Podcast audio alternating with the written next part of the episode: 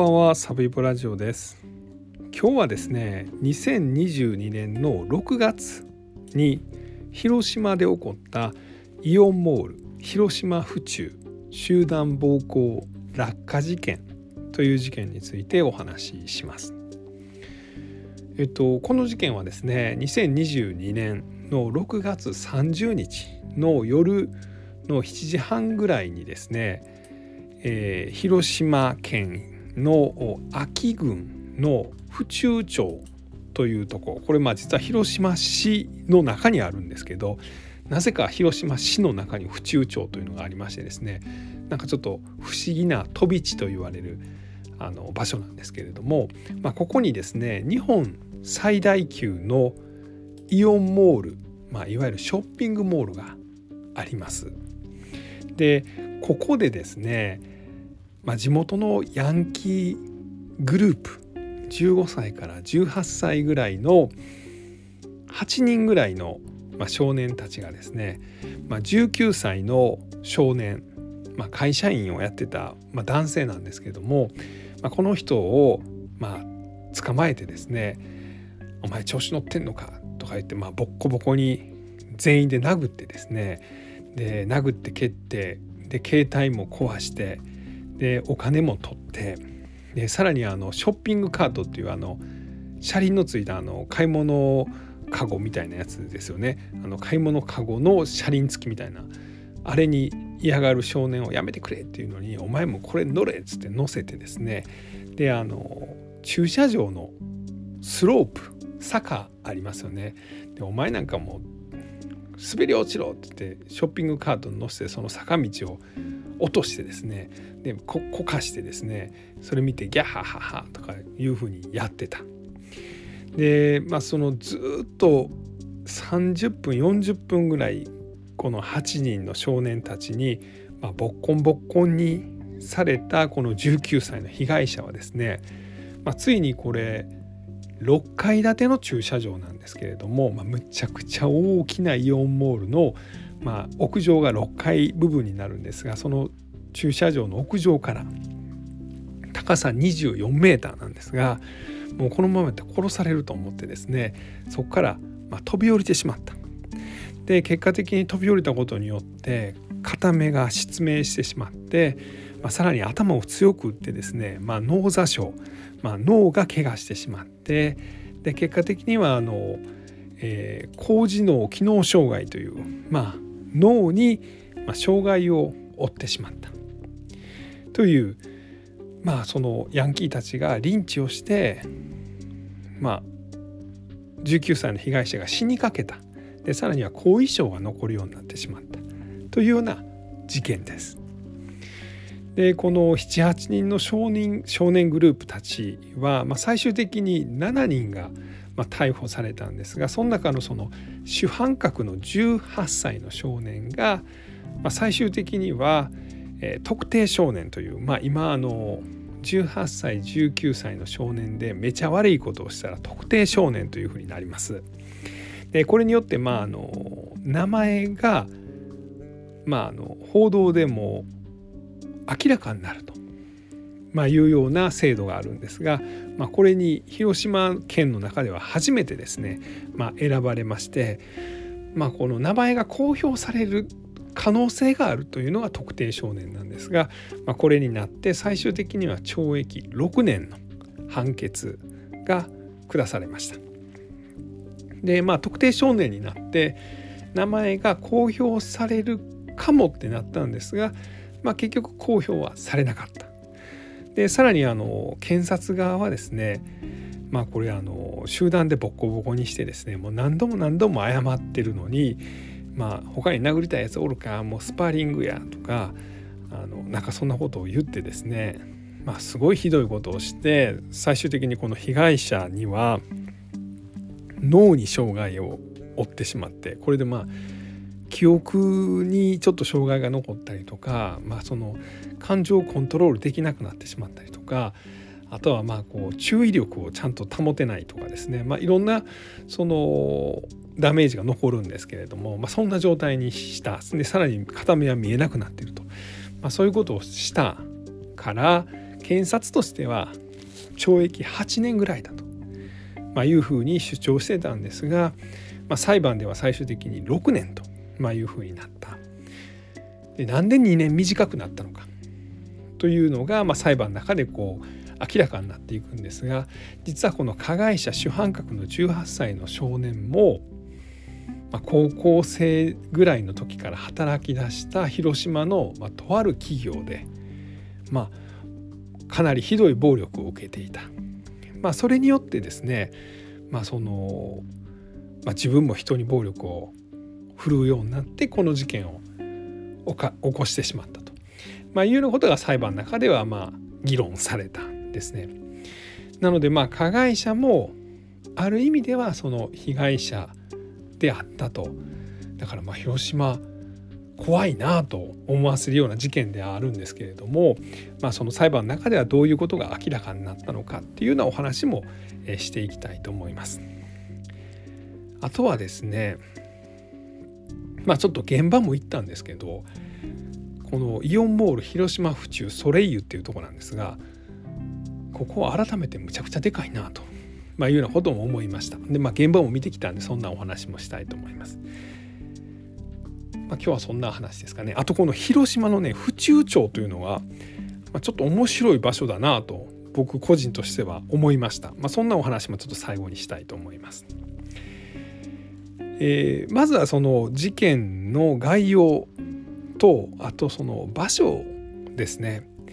えー、広島あ今回ですね、まあ、広島に行って事件現場いくつか6つぐらい回ってきたんですがこの広島の府中町というのはですね、えー、広島市の中になぜかですね秋郡というのがあってその中に府中町というのがあります。ちょっと不思議ですよね。えっ、と大阪市の中にですねえっ、と隣接する堺市があるみたいなあんまないですよねそういうのって。えー、東京の東京のあの二十何区でしたっけ、えー、の中にですね、えー、なぜかですねあの東村山がちょっとあるみたいなまあ簡単に言ったらそういうことなんですよ。あんまりそういうことってないですよね。これ飛び地って言うんですけど、まあ、実はその関西の方だったらあの和歌山にですね北山村というのがあるんですがこれ実はあの三重県の中にあるんですね。三重県の中になぜか和歌山があるっていう。まあ日本にはいくつかこの飛び地と言われるのがあるんですが、まあ、その中の一つがこの広島の府中町というとこです。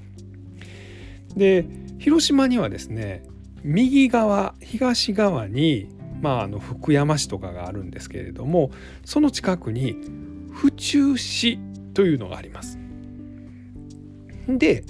左側ですよね、えー、広島県の中のかなり西寄りに広島市があります。でその広島市の中に府中町というのがあります。なんかもうこの辺でややこしいわと思うかもしれませんが広島には2つの府中があるんですね。で一つは右の方東の方にある府中市で一つは広島市左側の方広島市の中にある府中町なんです。なんか不思議やなと思います。他にも確かねえっ、とどこやったかなえー、どっかにも府中市ってあるんですよね。えっ、と、どこやったかな。えー、府中市、府中市。ちょっと待ってくださいね。ああ、そうだそうだ。あの、東京ですね。東京にも府中市っていうのがありますよね。で、結構あちこちに府中っていうのがあるんですよね。確か京都の北の方にもですね、あの、府中駅というのが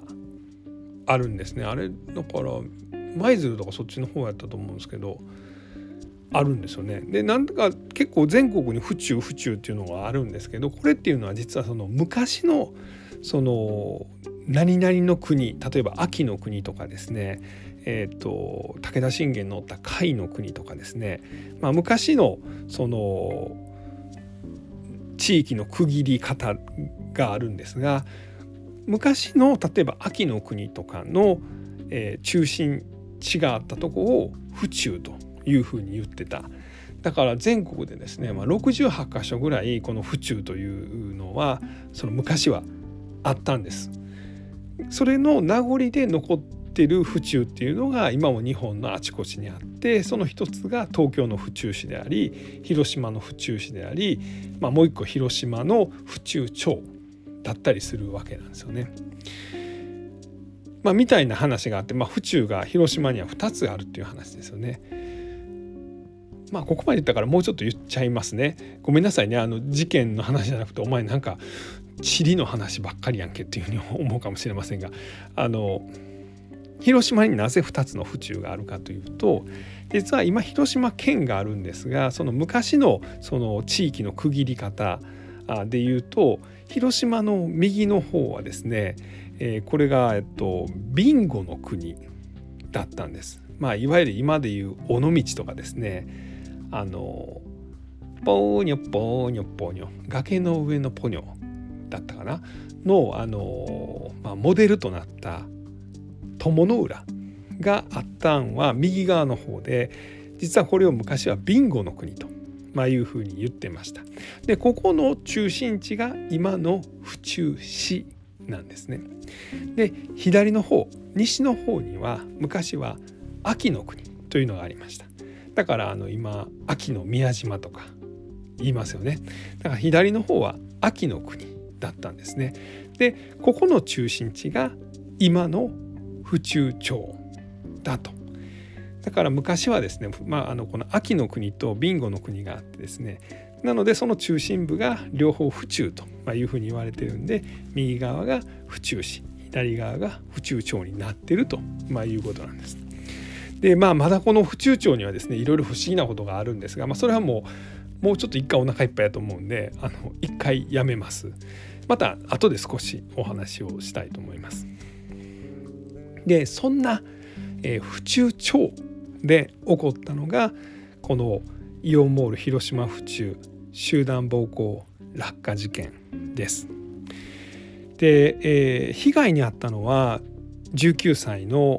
まあ、会社員だった少年です。でこの子はですねあの実はこの18歳の主犯格の少年によって、まあ、そのかなり付け狙われていました。でもともとは仲が良かったそうなんですけれどまあこの加害者側の少年が言うには俺らの名前を使ってそのトラブルを起こしよったんやと。でそれが回り回って最終的に俺が殴られることになったんやと。でそれを責めたらインスタをブロックしよったもう連絡できんよな。でこれが許されへんかったから、まあ、みんなで集めて、まあ、その焼きを入れたんだと。まあ、簡単に言うとこの犯人側の少年はそういうふうに主張しました。でこの18歳の少年はですね、まあ、かなりあの、まあ、暴力を他人に対して振るいまくってたんですよね。実はこの犯人グループ8人ぐらいの少年の中にはですね同じようにこの18歳の少年からまボッコボコにされてる人たちっていうのがいるんですよね。あの事件の少し前にはですねこの犯人グループの中でですねこの主犯格の男が、えー、他の少年に対してですねハサミ持ってですね「お前ベロ切ったろか」と、まあ、いうようなことを言ってですね川に放り込んだり殴る蹴るみたいなことをやっていた。でこういうまあ恐怖でまあ支配しているその不良グループに狙われたのが被害者。で実はこの被害者の19歳の少年もですね、まあ、その、まあ、結構俺やばいねんということをお母さんとかには相談してたんですよね。というのもこの少年グループたち加害者の少年グループたちがですねこの被害者の少年が働いている会社にですね「あのあいついますか?」みたいなこと言ってあいつに一回連絡しろ言うてくださいとかいう電話をかけたりですね訪ねていったりとかですねで実際家にも行ってですね「はよ出てこい」みたいなことを言ったりそんなんもしてたんですよね。でそのご家族もですね、まあ、これやばいと、まあ、いうようなことを思っていて実は2022年の6月30日この事件のあった日にですね、まあ、この被害者の少年はお母さんと一緒に広島駅から新幹線に乗って東京の方に逃げようとしていたんです。なんですけどまあその加害者側の少年たちがですねこの少年をおびき出してで結果的にはこのイオンモールに連れてきてですねそこでまあリンチをしたと、まあ、いうふうに言われています。でここのイオンモールってねむちゃくちゃでかいんですけどねもう僕が今まで行ったイオンモールの中でもダントツでかいですよね。えっ、と何階建てかな？フロア自体はね4階建てぐらいだと思うんですけど一番上はね映画館になってましたね。であのまあイオンモールなんでまあ大体中に入っている店舗といったらまあ全国的に見てもまあ大体似たようなもんが入ってると思います。まあその、まあ、例えばですけどユニクロがあってでまあ GU もあってであのなんやろあのスタンダードドアーズとかなんかそういう服屋さんとかもあってですね。で何だったらあのえアディダスもあったりとかあの靴屋さんですね。ABC マートとかも入っててですね。でまあ食べ物屋さんがですねあのフードコートみたいなのがあるっていう。まあ基本的にはあれなんですけどなんか不思議やな不思議やなというかこんなんも入ってんねやと思って驚いたんがあの例えばアップルストアも入ってました。あんまりそのモールの中にそんなん入ってるっていうのは僕は見たことないですけどああアップルストア入ってんねやというのも思いましたね。あとはねあディズニーストアも入ってました。あディズニーストアもあんねやっていうのも思いました。でね結構上の方はねあのペットペット屋さんですかねペットショップもなんかすごい大きな規模でありましたね。でここを僕も駐車場事件現場となった駐車場を見に行ったんですけど駐車場がねもう広大な敷地ですね。僕も事件があったと同じぐらいの時間夜の7時半ぐらいに行きました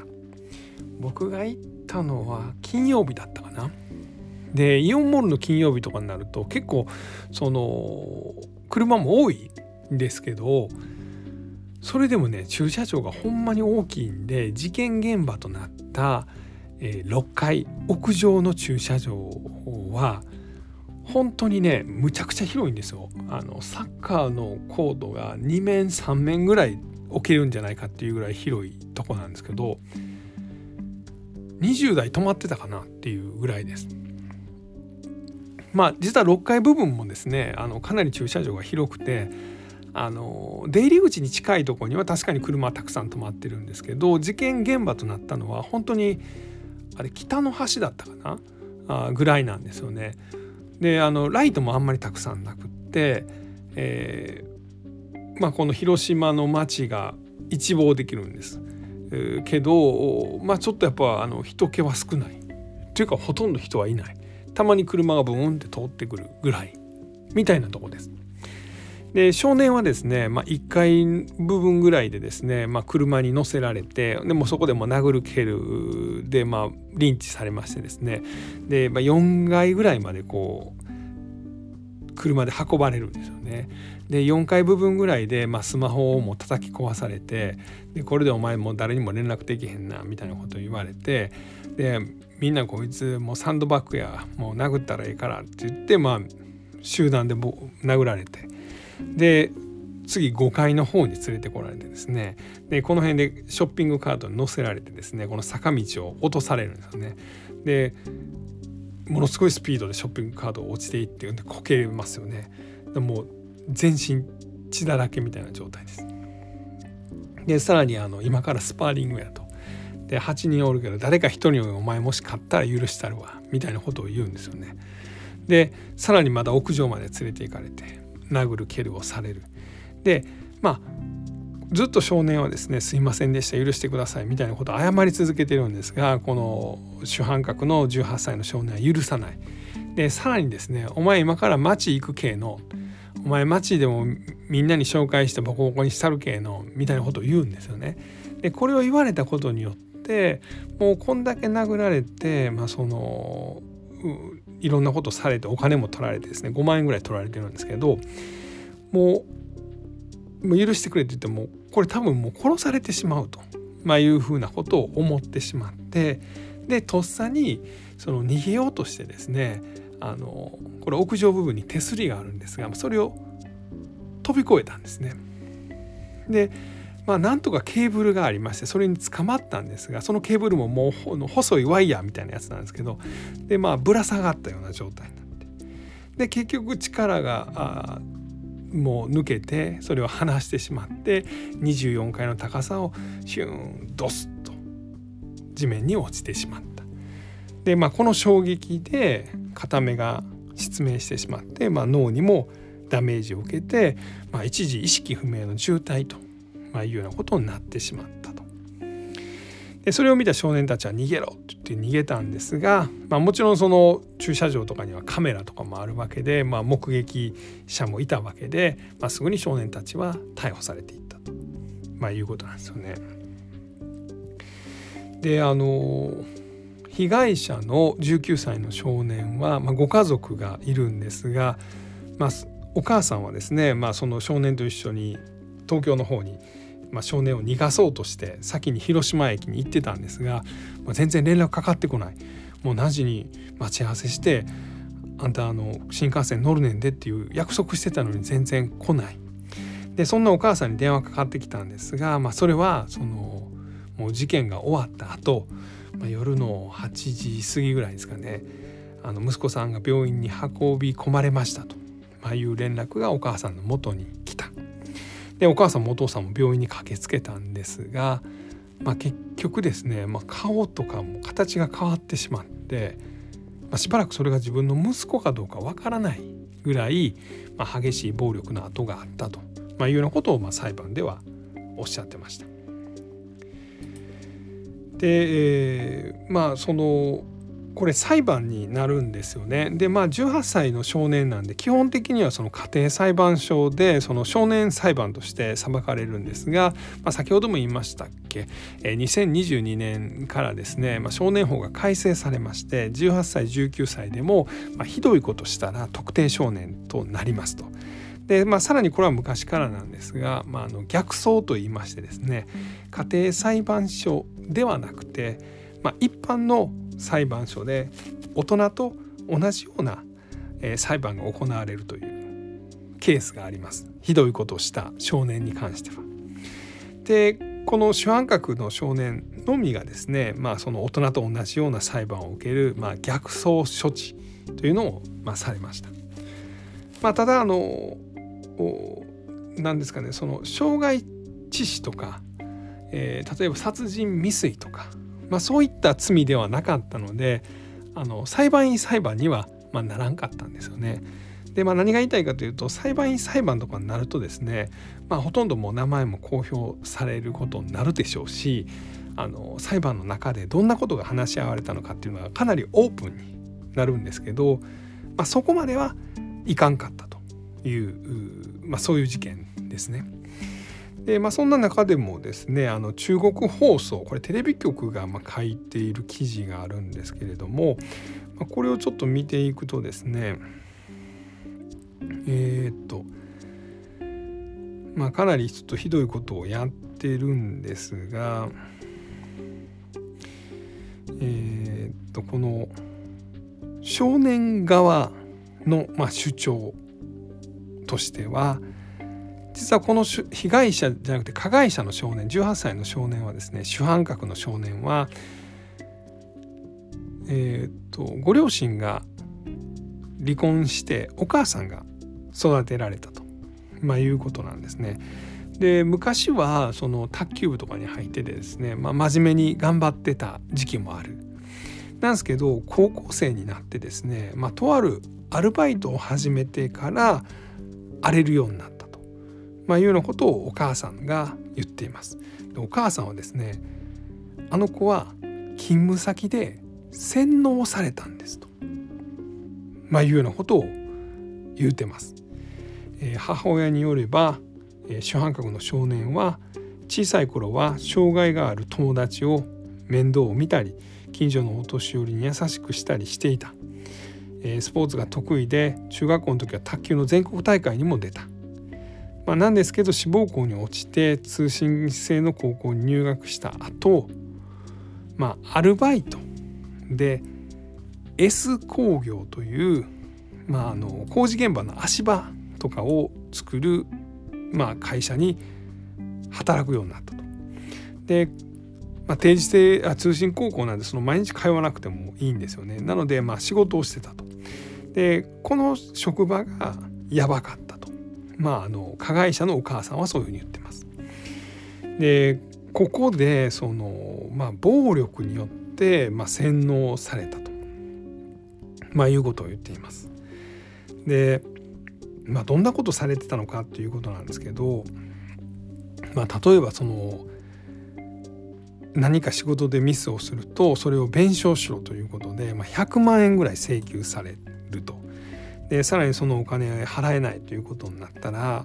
その電動ドリルでお腹に当てられてその「お前これで腹に穴開けんぞ」と、まあ、いうようなことで脅されたりとかあとはあの火のついたタバコであのいわゆる根性焼きというのをあのやられたりとかまあ、あと殴る蹴るっていうのはその日常茶飯事だ。でこれをこの S 工業の社長と専務から日常的にま暴力を受ける中で、まあ、自らを守るためにその人の痛みとか自分の痛みにま鈍感になると、まあ、要はその暴力になれると、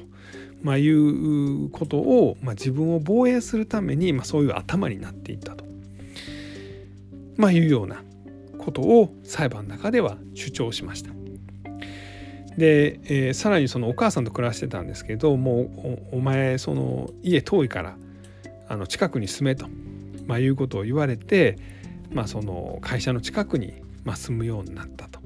でこの頃から、まあ、その例えばですねその足場から蹴って落とされたりとか、まあ、そんな電動ドライバーでお腹を刺されたりとか、まあ、そんなことずっとしてたんで人に対してもひどいことをするようになっちゃったんですと。まあ、お母さんはそういうふうなことを主張しました。で弁護士もまあそういうふうなことを主張しました。でまあ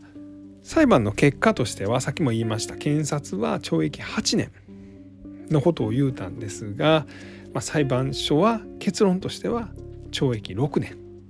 にしました。でその懲役6年にした、まあ、理由もですねその勤務先で日常的にま暴力を受けてたことが、まあ、この事件のま間接的な要因になったと、まいうようなことはその裁判官の人がま言っていました。まあそのだからってこういうその被害者の19歳の被害者の少年にその脳に障害を残したりとかですね片目見えなくしたっていうことがま許されるとはま全く思えないんですけど広島の会社って怖いなということも同時に思いました。この S 工業ってどこやねんというまあ、であのいろいろ調べてみたんですけどあの広島足場 S 工業とかで調べてきたんですけどパッと見るだけでも3つぐらいねこのあこれは一応 S 工業になるなという会社が出てきました。でなんとなくその従業員の人のですね顔とかも見てるとですねなんとなく全体的に怖いなと、まあ、いうような感じをちょっと、まあ、僕事件のことを見てから見てるんで余計なんですけどそんなことを思いました。まあちょっとねあのそのその会社がどこなのかっていうのはちょっと特定はできなかったんですが、まあ、こういう足場の会社は結構、まあ、大阪にもいっぱいあるんですが、まあ、広島にもいっぱいあるみたいです。まあ全部が全部ねそんな暴力的なところではないとはそれはもちろんそういうふうには思うんですが、まあ、そのこの加害者の少年もですね、まあ、ちょうど16歳ぐらい高校1年生ぐらいから、まあ、そういうところに放り込まれて、まあ、日常的に暴力を受ける中で、まあ、人にそのひどいことしても、まあ、弱いやつはやってええやんみたいな頭になってきたのかな？みたいなそんな事件かなというふうに思いました。で改めてねこのイオンモールをね一応ぐるっとは回ってみたんです。でまあ、この事件のことちょっと調べてたんでその怖そうな人おるかなと思う目で見たらですねまあ、客層はねあの大阪のショッピングモールと基本的には何ら変わらないです。その基本的には親子の方が多くてですね。あの小さい子供さんはあの乳母車に乗せているお母さんとかお父さんとかもたくさんいました。で小さい子供さんの面倒を見てはるいわゆるイクメンと言われるお父さん方もたくさんいました。ただその一方ですねちょいちょいこのなんかこうあヤンキーだなという感じの人も確かにちらほらいました。であの女の子とかもですねヤンキーなんだろうなという感じの人もいました。まあ、簡単に言ったらこうメイクとかもちょっときつめでですねであの、まあ、結構寒い冬でもですね足スパーンって出している女の子とかですねで男の子もですねあのピッチピチの服着てですねでもう眉毛もうめっちゃ細くてですねあの肩ぶつかったらもうもうすごい叩かれそうみたいな感じの人も確かにいました。みたいなちょっとね言って思いましたね。まあそんなとこかな。であの最後にあのもうこれ事件とはま基本的には関係ない話なんですがこのやっぱこの府中町というのが変なとこやなと僕はちょっとやっぱ改めて思ったんですよね。えー、広島市の中になぜか安芸郡府中町というのがあると。しかもこの府中町というのは広島の中でですね幸福度ナンバーワンの町らしいんですね。実際ちょっと離れたら自然の公園みたいなのもあったりとか、まあ、この事件現場にはなってしまいましたが、まあ、その全国最大規模のショッピングモールがあったりとかですね。で広島駅にもですね近いんですよね。なんかめちゃ便利やん。でめちゃ暮らしやすいやん。まあヤンキーの人は多いかもしらんけどっていうとこですよね。まあなんか今で関西の方でいうちょっと尼崎みたいなもんなんかなってちょっと思ったりしたんです。昔はなんかまあむちゃくちゃあの悪い人ばっかりやったとあのまあダウンタウンとかが出たとこですよね。まあ今ねダウンタウン大変ですけどね。みたいなとこなんかなってちょっと思ったりしてます。で尼崎も実はねあの大阪の中心部にすごい近いしあの便利な街みたいなとこなんかなと思う一方やっぱこの府中町になんでこだわるんやろうっていうのはちょっと僕不思議に思ったんですね。というのはあのこの府中町っていうのは日本の中にある町村町と村ですね。の中で一番人口が多いんです。人口5万人もいるんですよね。で実はその広島の中にあるもう一つの府中。府中市ですよね。東の方にある府中市。ここよりも人口が多いんです。いやそれやったらもう市にしたらええやんと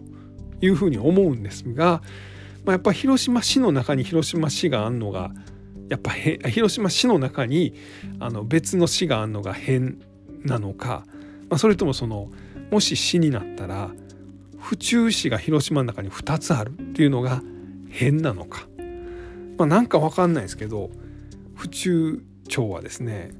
まあ5万人以上の人口がいるのにまだ町だと。何々郡何々町だと、まあ、いうちょっと不思議な町なんだなというふうに思いました。で僕が思った結論はですね、まあ、実はそのやっぱなんかこの昔のこの秋の国の中心府中だったというプライドがやっぱ広島の中のの首都の中にはすごい大きいんかなってちょっと思いました。いわゆるその秋の国っていうのは昔その毛利元就とかまあ日本的に日本全国の中でも結構有名な武将が治めてたとこですよね。やっぱそういうなんかこうプライドみたいなのがあるのか。でもしくはあのここはあの車のマツダの本社があるんですよね。この広島県安芸郡。府中町というのは。やっぱこの大きな企業ですんでこの松田のなんかこうアイデンティティみたいなのがやっぱこう府中であると、まあ、いうようなこともちょっと影響してんのかなと、まあ、いうようなことは思いました。まあなんかこう改めてこう地理的にもですねあの他に類類を見ない、まあ、その珍しい場所なんだなというのはちょっと改めて思いました。はい、えー、今日はそんなところですね。はい、そんなところでございます。えー、2022年の6月30日の夜に起こった、えー、イオンモール広島府中集団暴行落下事件についてお話ししました。ありがとうございました。